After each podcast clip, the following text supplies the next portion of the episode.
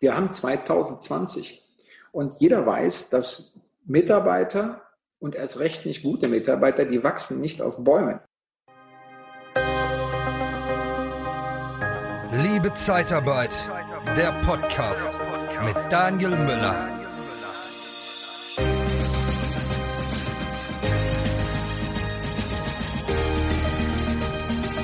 Ja, es ist soweit. Wie am Montag bzw. Dienstag schon angekündigt, kommt heute der zweite Teil mit Matthias Butz, mit dem Gespräch mit Matthias Butz oder Interview, je nachdem, wie du es nennen möchtest. Und äh, das Thema ist Tantiemen.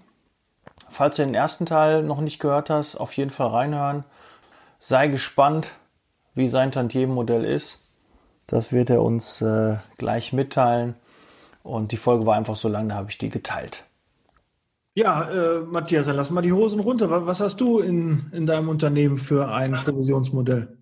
Ich mache das ganz exakt so. Ich äh, vereinbare mit den Mitarbeitern eine, eine Prozentzahl vom Deckungsbeitrag 1. Und die ist gestaffelt. Ich sage, und das Ganze übrigens ähm, aufs Jahr gesehen, weil ich auch kein Freund davon bin, zu sagen, ähm, der Monat war gut, kriegt er was. Dann gibt es drei Monate, die sind schlecht, April, Mai, Juni. Da kann man nur Minus machen eigentlich in den meisten Jahren, wenn du zwei Feiertage pro Monat hast. Ähm, und dann hat er da schon mal keine Chance, einen Bonus zu bekommen. Das ist ja Blödsinn. Ich vereinbare vorher mit denen, ich schreibe ein Budget, das machen wir gemeinsam. Und da steht drin, was wir uns vorgenommen haben, nächstes Jahr zu erreichen. So. Und dazu brauchen wir eine bestimmte Zahl an, an DB1 pro Jahr, einige hunderttausend Euro natürlich oder was auch immer für eine Zahl.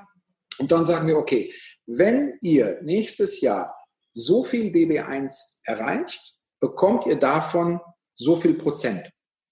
Und dann gibt es eine Staffel. Ich mache da noch eine Progression rein. Wenn ihr so viel DB1 erreicht, zweite Stufe, gibt es mehr Prozent. Also nicht nur linear steigt das, sondern eben ähm, wie eine Hyperbel, weil ich sage, ich erhöhe auch, also eine Progression drin, wie bei der Steuer. Und davon mhm. gibt es, je, nach, je nachdem, wie das Jahr sich gestaltet, gibt es drei, vier, fünf Stufen. Der Gedanke ist halt, dass man eine, eine Mindest, Geldmenge verdienen muss, damit der Laden hier überhaupt wenigstens kostendeckend arbeitet, eine Null schreibt. Mhm. Dann möchte ich sie an, an, an mäßigem Erfolg einigermaßen angemessen beteiligen. Aber wenn hier richtig der Laden brummt, weil die alles richtig machen und mit, mit Herz und Fleiß dabei sind, dann möchte ich mein Team auch am Unternehmenserfolg beteiligen. Dann gebe ich natürlich von dem, von dem Geld, was dieses Unternehmen für uns alle verdient, gebe ich dann auch was ab. Weil ich glaube, viele Führungskräfte und Geschäftsführer, Inhaber ähm, deckeln einmal Tantiemen, habe ich schon häufig mitbekommen, dann ist irgendwann Ende, weil die irgendwie Angst haben, die könnten dann zu viel Geld verdienen. Totaler Bullshit, riesen Bullshit, riesen Denkfehler, weil äh, du limitierst den Mitarbeiter und dich im Geld verdienen. Das ja. ist ja to total Banane, aber ja. wie kann man Tantiemen deckeln? Weil das ist ja nur, genau. geht nicht. Warum? Genau weil die Angst haben, dass sie vielleicht mehr verdienen als die Geschäftsführer. Aber da habe ich doch selbst, ich habe es doch selbst in der Hand. Ist doch mein Vertrag, den ich da mache. Ich kann das doch genauso für mich auch machen. Ja, ich habe ich hab neulich noch so ein Gespräch geführt mit, mit einem äh, jemandem, der, der für uns Personal äh, auch sucht, also äh, rekrutiert, Headhunting, wie immer man das nennen möchte, Personalberater. Und ähm, da hatte ich auch ein interessantes Gespräch und habe gesagt, nee, ich mache Ihnen jetzt keine Gehaltsvorgabe wenn hier einer reinkommt und der möchte 700.000 Euro verdienen, dann kann der das gerne tun. Er muss mir halt dann 7 Millionen Umsatz bringen. Dann kriegt er das Geld. Ne? Da haben wir alle was von. Also da bin ich völlig bei dir. Deckeln ist natürlich ja. Banane. Ja, aber gibt es wirklich regelmäßig. Gerade im Vertrieb wird dann irgendwann gesagt, nee, jetzt nicht mehr, weil könnte ja dann in eine Richtung gehen. Der könnte ja ein Bluebird fangen und dann kriegt er ja richtig Geld. Aber der kriegt er ja nur, weil die anderen auch verdienen. Das ist doch, ja. oh, aber da ist Hopfen und Malz verloren. Aber vielleicht ist ja jemand, der es gerade zuhört und der hat das gedeckelt und der denkt jetzt, ja, hat er eigentlich auch recht, ne? Das ist ja, wo soll die Motivation dann herkommen? Warum soll ich nochmal eine Schippe drauflegen? Ja? Ähm, wie würdest du das machen? Ähm, am Jahresende würdest du die Uhr auf Null setzen oder würdest du einen Verlustvortrag machen?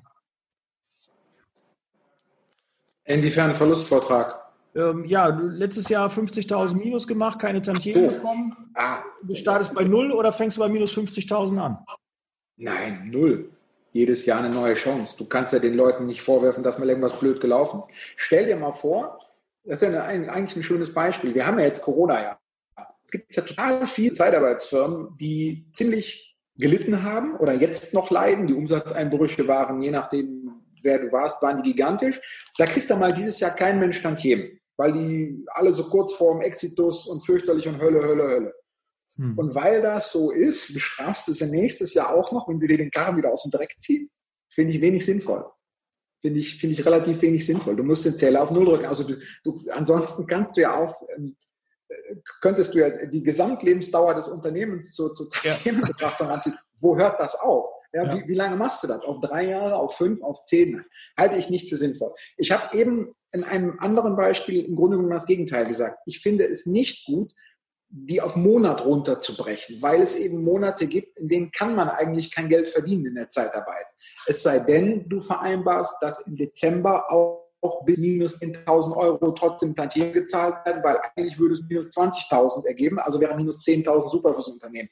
Das ist aber kompliziert. Ich habe einfach gesagt, ich gucke mir immer ein Jahr an, weil das auch die Möglichkeit gibt, sich Dinge entwickeln zu lassen. Also das meiste, was du anstößt bei uns, wenn du sagst, wir machen eine Rekrutierungsoffensive, ähm, wir machen nochmal eine Aktion, mit der wir ins Handwerk wollen oder wie auch immer.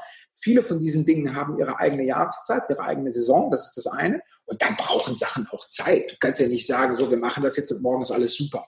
Du musst den Dingen ja drei, vier, fünf, sechs Monate Zeit geben, irgendwelche Maßnahmen, Rekrutierung, Vertrieb, interne Strukturen, was weiß ich, um sich entwickeln zu lassen. Und ich persönlich finde, ein Jahr dafür einen sinnvollen Zeitraum und danach muss aber auch genullt werden, damit man eine Chance hat, neues Spiel, neues Glück.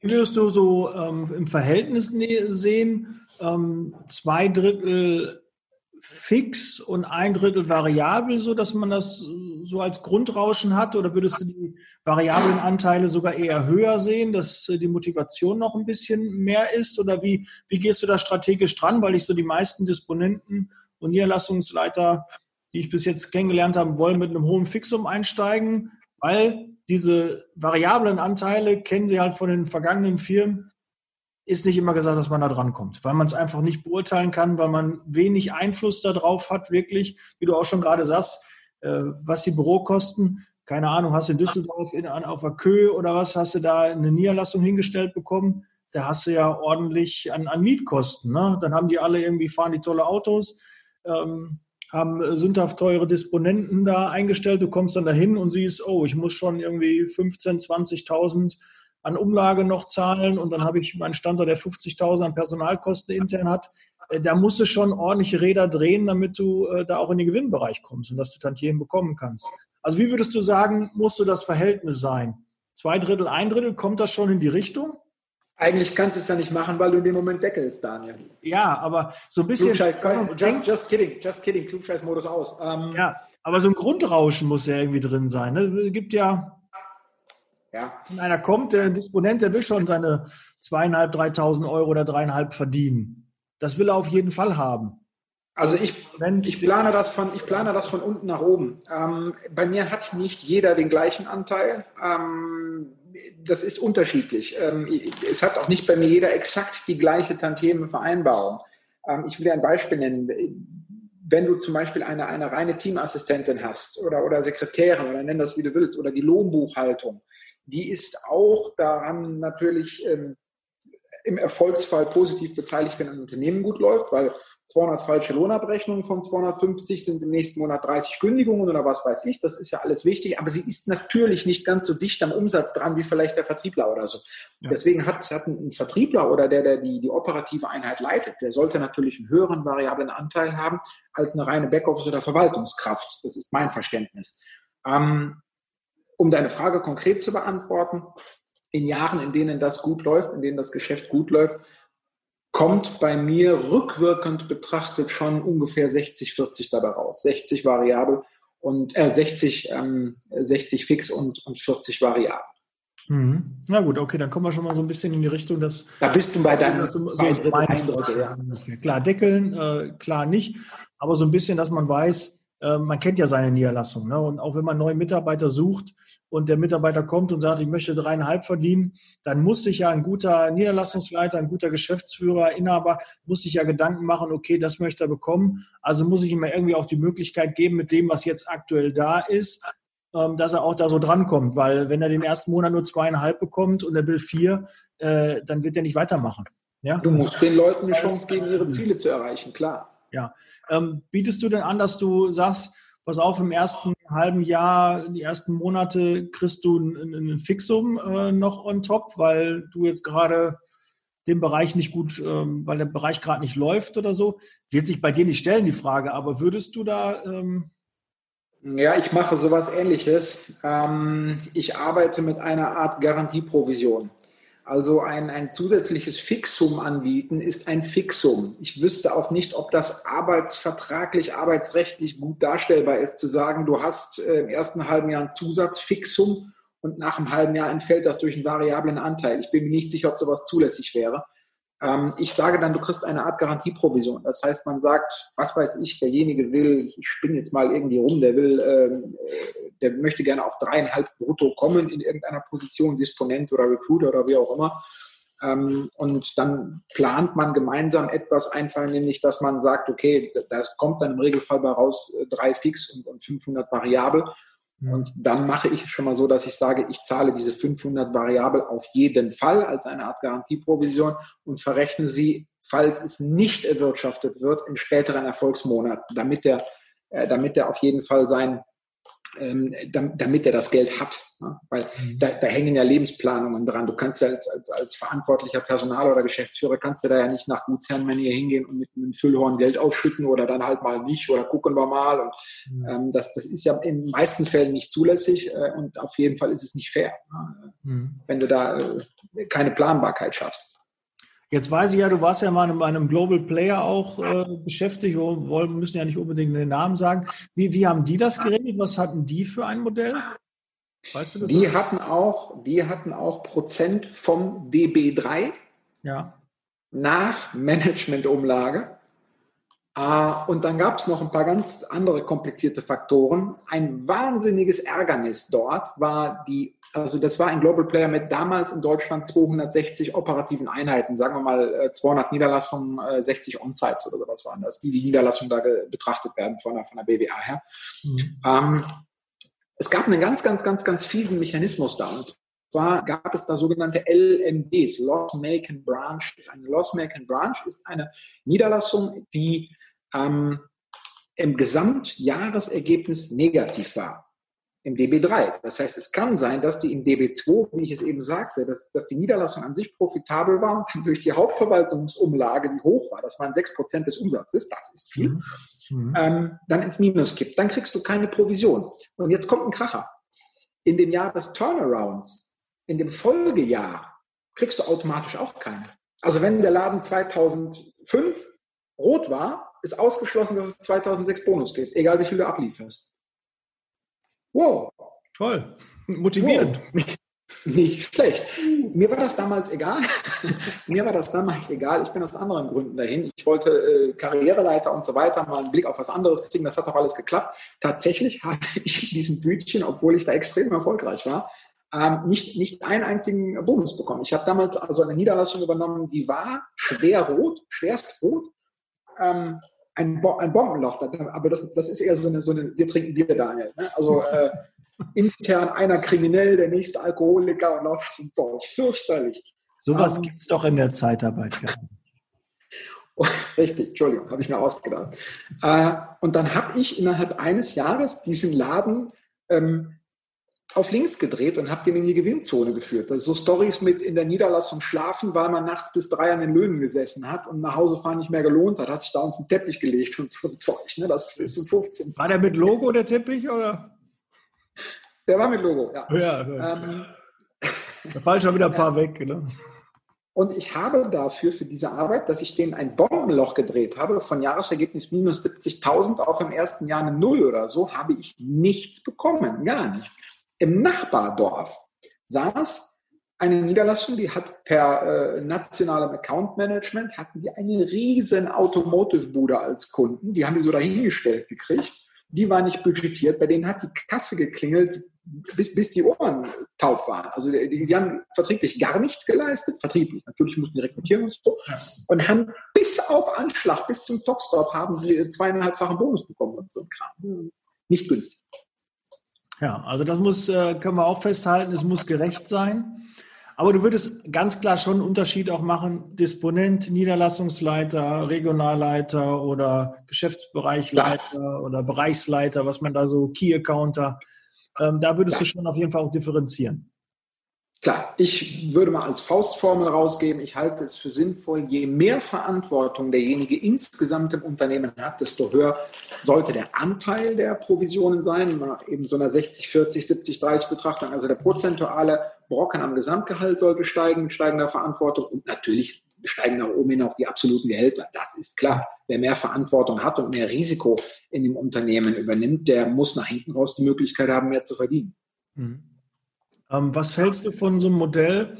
Ähm, ich kenne auch Modelle, wo der Niederlassungsleiter mir die Hälfte der Tantiemen kriegt von einem Betrag X und die anderen 50 Prozent werden auf die Belegschaft aufgeteilt. Kann man natürlich dann selbst dann auch wählen, wie viel Prozent ähm, die, die Mitarbeiter bekommen. Also was hältst du von so einem Modell?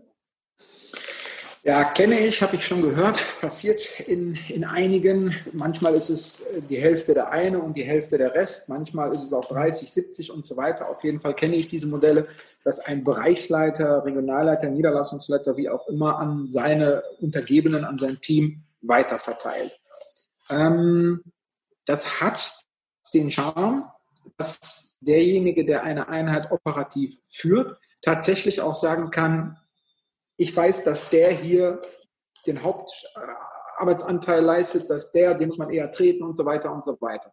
Das heißt, es gibt die Möglichkeit, wenn da der Richtige am Drücker sitzt, dass der das leistungsgerecht verteilt. Das ist aber gleichzeitig auch das, das, das große Risiko. Was ist denn, wenn das, wenn das Team das anders sieht? Ähm, das, das hat doch auch das Potenzial, glaube ich, für sehr, sehr viel Missstimmung in der Niederlassung. Dass der eine sagt, wieso kriegt der genauso viel wie ich? Ich mache viel mehr, ich bin abends immer hier und bla bla bla bla bla. Also das kann auch zu einem, zu einem äh, unproduktiven Wettbewerb im Team führen, denke ich, oder?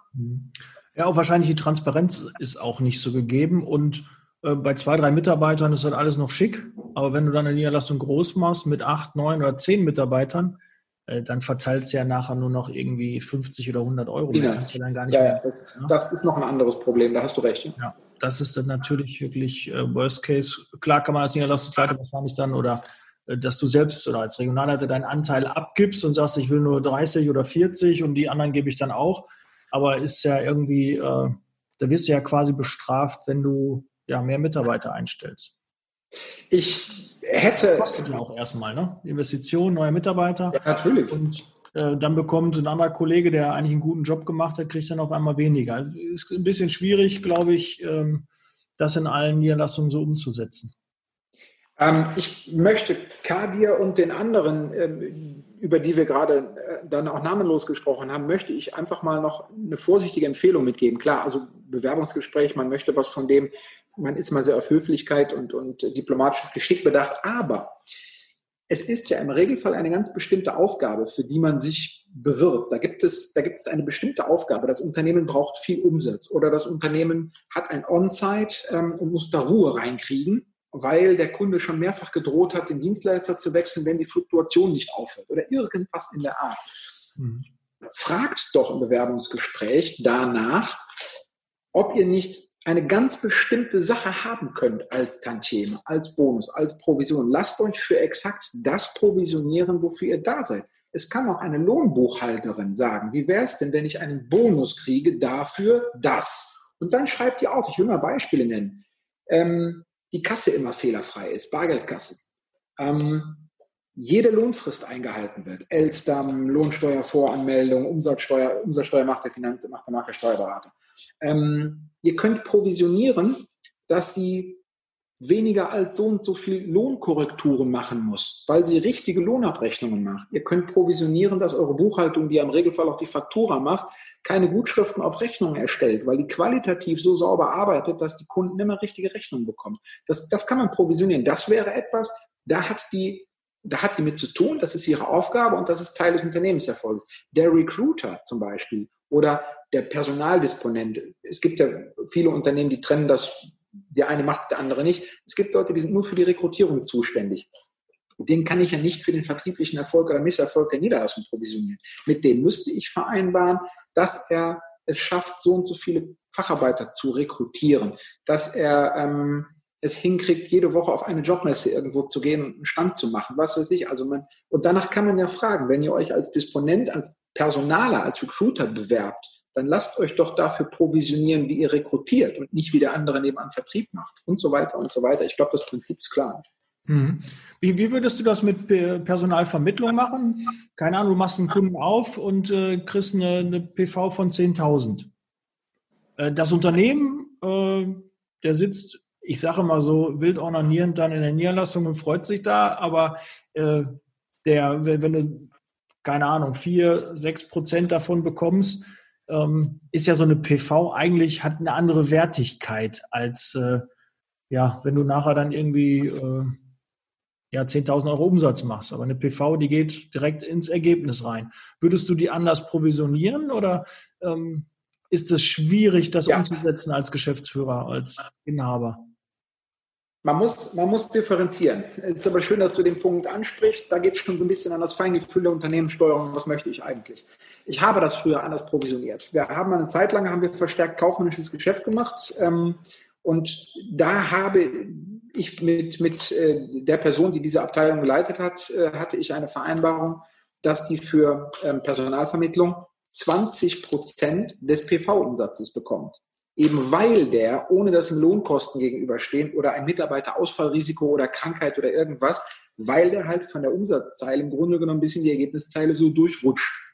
Mhm. Deswegen habe ich gesagt, wenn die mir eine PV macht für 6000 Euro, und ich gebe dir davon dann 1200 Euro Provision, ist das immer noch ein super Deal. Das funktioniert auch ganz gut und die Menschen freuen sich dann wirklich, weil sie kriegen dann auch echt Tantieme zustande. Der einzige Haken an der Sache war, ich habe dann beobachtet, dass gerade im kaufmännischen Bereich, da wird nur noch in PV gerannt.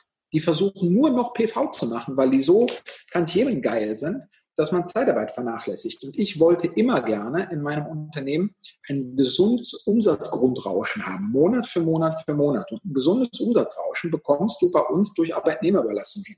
Personalvermittlung kann klappen, kann nicht klappen. Einen Monat machst du vier, kommst du aus dem Feier nicht raus, danach ist ein halbes Jahr nichts. Das kann, kann und möchte ich hier nicht riskieren. Ich habe in meinem Unternehmen immer daran gearbeitet, auch diese, diese unterjährigen Schwankungen rauszukriegen. Es gibt Zeitarbeitsfirmen, die machen nur Maler da ist von, von Mai bis November ist da Halligalli und äh, dazwischen ist eigentlich Kurzarbeit Dauerzustand so in der Art. Das, das wollte ich nicht. Ich wollte ein möglichst gleichförmig laufendes äh, Unternehmen haben. Und dazu gehörte auch, dass ich dann irgendwann gesagt habe, okay, die rennen mir der PV alle zu stark hinterher.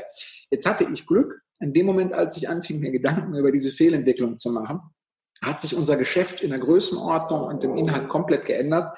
Ähm, wir haben sehr, sehr, sehr, sehr wenig Personalvermittlung, machen wir hier. Unsere Kunden wollen von uns die klassische Arbeitnehmerüberlassung. Und deswegen habe ich dann damit aufgehört, das extra zu provisionieren und bin zurückgegangen auf das Modell alles in Prozent vom DB1. Hm. Ja klar, wenn du so einen richtigen Heidaner hast, der da richtig Bock hat und der die Kohle äh, nur sieht, dann wird er natürlich klar auf die Personal. Wenn das gut funktioniert, ist das ja auch gut, ne? Aber man will halt dieses Grundrauschen, diese, äh, diese Sicherheit auch haben. Ja. deshalb habe ich mich auch mal so ein bisschen gegen Personalvermittlung gewehrt, weil ich will ja die Mitarbeiter, ich will den Umsatz, ich will ja mehr Kunden, mehr Mitarbeiter. Und wenn ich eine PV generiere, dann ist ab jetzt Ende. Habe ich vorher schön 6.000, 7.000 ja. Euro Umsatz gemacht, schön ja. konnte ich mit planen, dann wird der übernommen, kriege ich drei, vier. Ja, hm, toll. Ja. Ja, dann und dann kommt, dann kommt ja tatsächlich, dann kommt ja noch was anderes dazu.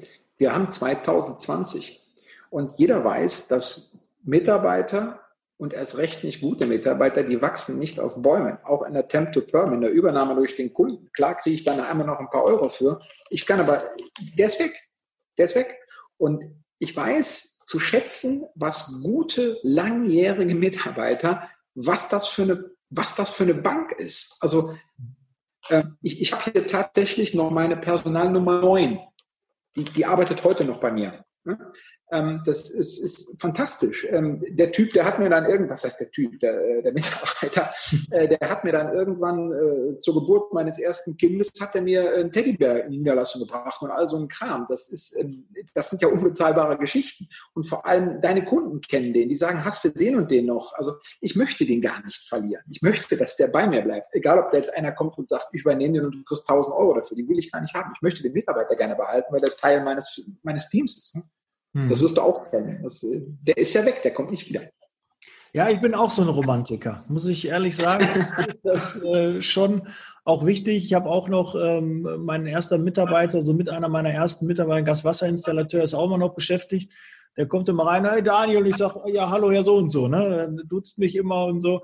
Ähm, auf jeder Feier ähm, unterhalten wir uns und es ist einfach schön, wenn man auch weiß, der Mitarbeiter bleibt, der, der bleibt ja wegen einem auch da, weil man einen guten Job macht, weil man ihn gut ähm, gut behandelt. Ne?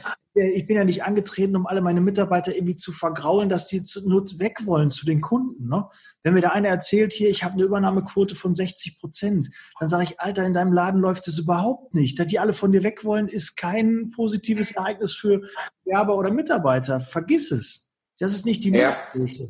Die Messgröße ja, ist, unter 5 Prozent deiner Mitarbeiter wechseln nur zum Kunden. Dann machst du einen guten Job.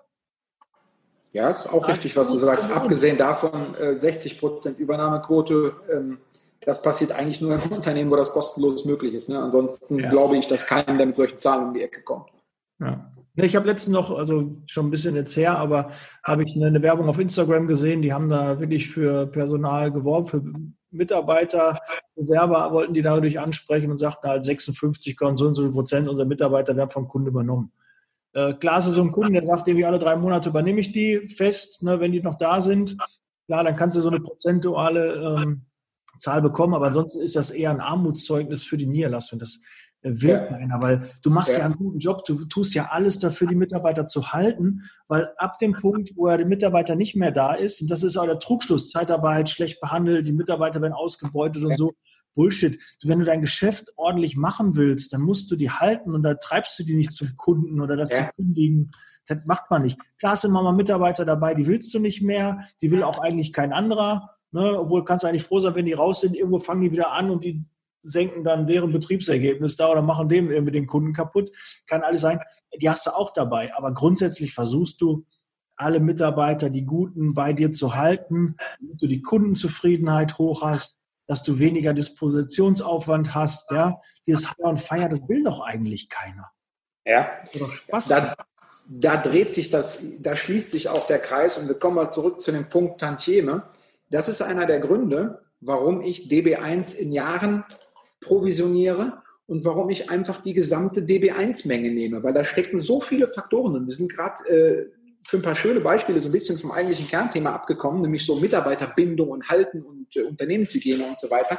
Genau diese ganzen Faktoren, die finde ich ja in meinem DB1 wieder. Nur wenn das alles stimmt, wenn die Leute bei mir bleiben, dann erwirtschafte ich einen Deckungsbeitrag, der hoch ist und der konstant hoch ist. Und genau das möchte ich. Wenn dein Gaswasserinstallateur, der jetzt seit dann auch ja wahrscheinlich zehn Jahren oder so bei dir ist, wenn der zweimal im Jahr ein anderer wäre, also wenn du in den zehn Jahren statt dem einen hättest 20 dafür einstellen müssen, dann wärst du ja aus dem Rekrutieren gar nicht mehr rausgekommen. Die hättest du ja gar nicht vertrieblich verwerten oder, oder anbieten können oder wie auch immer.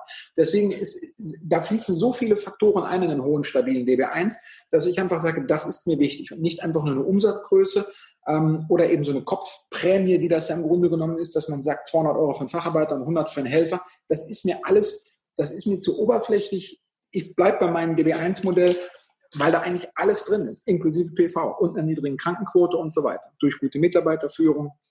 Hm. Gut, können wir ganz klar festhalten, man sollte eine Tantieme eher am, am DB1 festmachen, weil der Mitarbeiter am meisten Einfluss drauf hat. Für operatives Niederlassungspersonal. Ja jemand, der zeichnungsberechtigt ist, Mietverträge abzuschließen, irgendein Regionalleiter oder ein Expansionsmanager oder ein Gesamtvertriebsleiter, da sieht das schon wieder anders aus. Den kannst du nach DB2 oder DB3 provisionieren. Aber Disponenten, Recruiter, Lohnbuchhalter, Niederlassungsleiter, meine Empfehlung, klar, DB1 Feier, den Bereich könnt ihr beeinflussen. Alles, was unter der DB1-Zeile steht, habt ihr keinen Einfluss drauf. Mhm, gut. Äh, Modell einfach halten, ne, haben wir auch geklärt. Ja. Vielleicht für den Übergang ein bisschen helfen, muss man gucken, wie man es vertraglich dann äh, darstellt. Ähm, es sollte fair und ordentlich zugehen. Und ja. ähm, was kann man noch so sagen? Ja, man sollte auch mal drüber nachdenken, äh, vielleicht auch spezielle Forderungen zu stellen, ähm, auch den Arbeitgeber auf Ideen äh, bringen und sagen, hör mal zu, wie du schon sagtest, bei der Buchhaltung, ne, weniger Lohnkorrekturen, weniger Gutschriften, äh, weniger Falschabrechnungen oder, oder, oder, oder Nachzahlungen oder Überzahler oder irgendwie so. Ne? Da hat man ja auch regelmäßig, ne? hast du äh, Mitarbeiter einen Abschlag gegeben, der hört nach einer Woche auf und dann stehst du dann da. Obwohl die Buchhaltung da, glaube ich, auch nicht so einen riesen Einfluss drauf hat, aber die müssten halt auch mit drauf gucken. Ne? Das könnte man halt auch mit den Tantiemen, also Anreize und auch was wir festhalten können, es sollten eigentlich alle, die in der Zeitarbeit sind, vom Provisionsmodell profitieren können. Ja, weil alle haben, tun ihren Teil dazu bei und ansonsten gibt es halt Unmut in der Niederlassung. Genau. Ja, Matthias, ich glaube, wir sind jetzt bei einer Stunde, knapp über eine Stunde, glaube ich. Cool. Wir werden, äh, glaube ich, da als seit langem mal wieder eine Folge irgendwie teilen. Da machen wir zwei raus, weil der Content war so mächtig, äh, dass wir da auf jeden Fall, glaube ich, zwei Folgen rausmachen super, schneide ich nachher, freue ich mich, habe ich äh, einmal weniger Arbeit, habe ich äh, schon den Termin gedeckelt. Vielleicht zwei Wochen im Sack, super. ja, super. Ähm, ja, wie, wie können äh, die Hörer dich, dich erreichen? Wie, wie kann man dich kontaktieren, wenn man äh, mehr von dir wissen will, wenn man mit dir zusammenarbeiten will, wenn man sich bei dir bewerben will? Ähm, wie können die dich kontaktieren? Die finden mich unter Bergischer Personalservice. Das ist googlebar, das gibt es in Facebook. Ähm, Instagram sind wir nicht, haben wir keinen Account, aber äh, Facebook ist da, ähm, Google ist da, einfach Bergischer Personalservice. Da wir etwas länger am Markt schon sind, ist auch SEO und SEM ganz gut. Das heißt, wir erscheinen auch auf der ersten Seite. Ja. Ähm, und dann alle Kontaktmöglichkeiten dieser Welt, Telefon, E-Mail, wie auch immer. Ja, super.